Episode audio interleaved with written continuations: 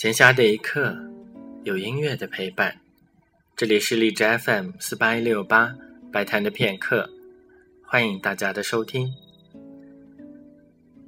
贝多芬对于歌剧这一题材其实非常心仪，可惜贝多芬对歌剧的创作却不如莫扎特那么得心应手。终其一生，他只完成了一部歌剧《费德里奥》，但是为了这唯一的歌剧，他却倾注了大量的心血。光是戏曲，就写了三个不同的版本。所幸的是，除了费德里奥，我们还能听到他其他和戏剧有关的乐曲。在一八一一年，贝多芬应作家科泽布的邀请，为戏剧《雅典的废墟》写了戏剧配乐。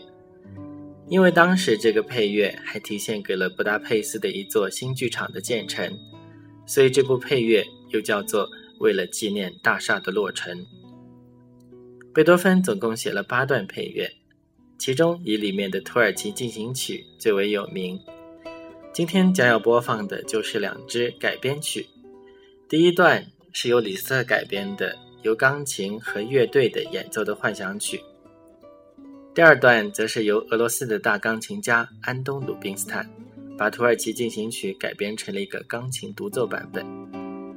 下面就请听这两段根据雅典的废墟。所做的钢琴改编曲。